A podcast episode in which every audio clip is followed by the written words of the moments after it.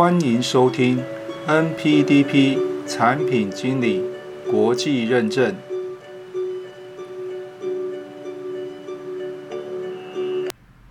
Hello，各位朋友们，大家好。上一集呢，大叔和大家解说了学习敏捷是不是比 NPDP 更有价值，较容易获得企业青睐呢？好，那么今天呢，大叔要和大家说明的是。那么坊间呢有关敏捷的相关证照也不少，那么究竟与 NPDP 有何不同呢？该如何选择？好，那么针对这个问题呢，大叔的回复如下。那么目前呢，市场上询问度比较高的敏捷相关证照呢，大概有以下两种。那么第一种呢，是由 PMI 协会所发行的证照，那么称之为 ACP，Asia 的 Certified Practitioner，那么称之为敏捷专案管理师认证。那么适用于变动性的环境需求或想法上不确定的利害关系人。那么这张证照呢，是针对软体开发而设计的专案管理手法。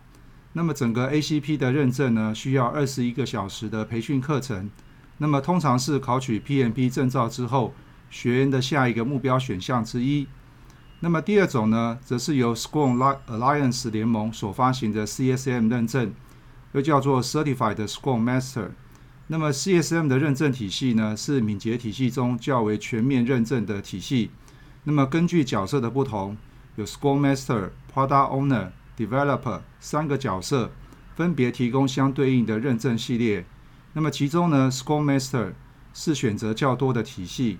那么到目前为止呢，超过四十五万人。那么 CSM 呢，需要两天，也就是十六个小时的课程呢，即可以参加考试。那么根据上述的说明呢，大家应该可以明白，如果你的公司呢是属于软体产业，而且多数呢是属于专案性质的工作内容，那么上述的两张证照呢，都可以依照自己目前所欠缺的知识内容去选择做进修。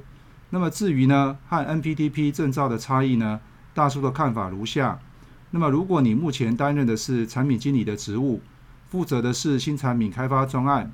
那么最佳的做法呢，即是将敏捷的精神呢融入到 NPDP 的知识体，像是现在的整合式的敏捷阶段关卡法，也就是 Integrated Agile with Stage Gate。那么这种做法呢，不仅可以提高产品开发的效率，更能够有效达到 t i t l e Market 的目标。那么以上呢是大叔今天针对有关敏捷的相关证照也不少，与 NPDP 有何不同，该如何选择的解说。如果你有其他的问题的话，欢迎留言来跟大叔讨论一下。那么喜欢我们的内容的话，记得订阅我们的频道，或是给大叔一个赞。那么今天的解说呢，就到这个地方喽，谢谢大家。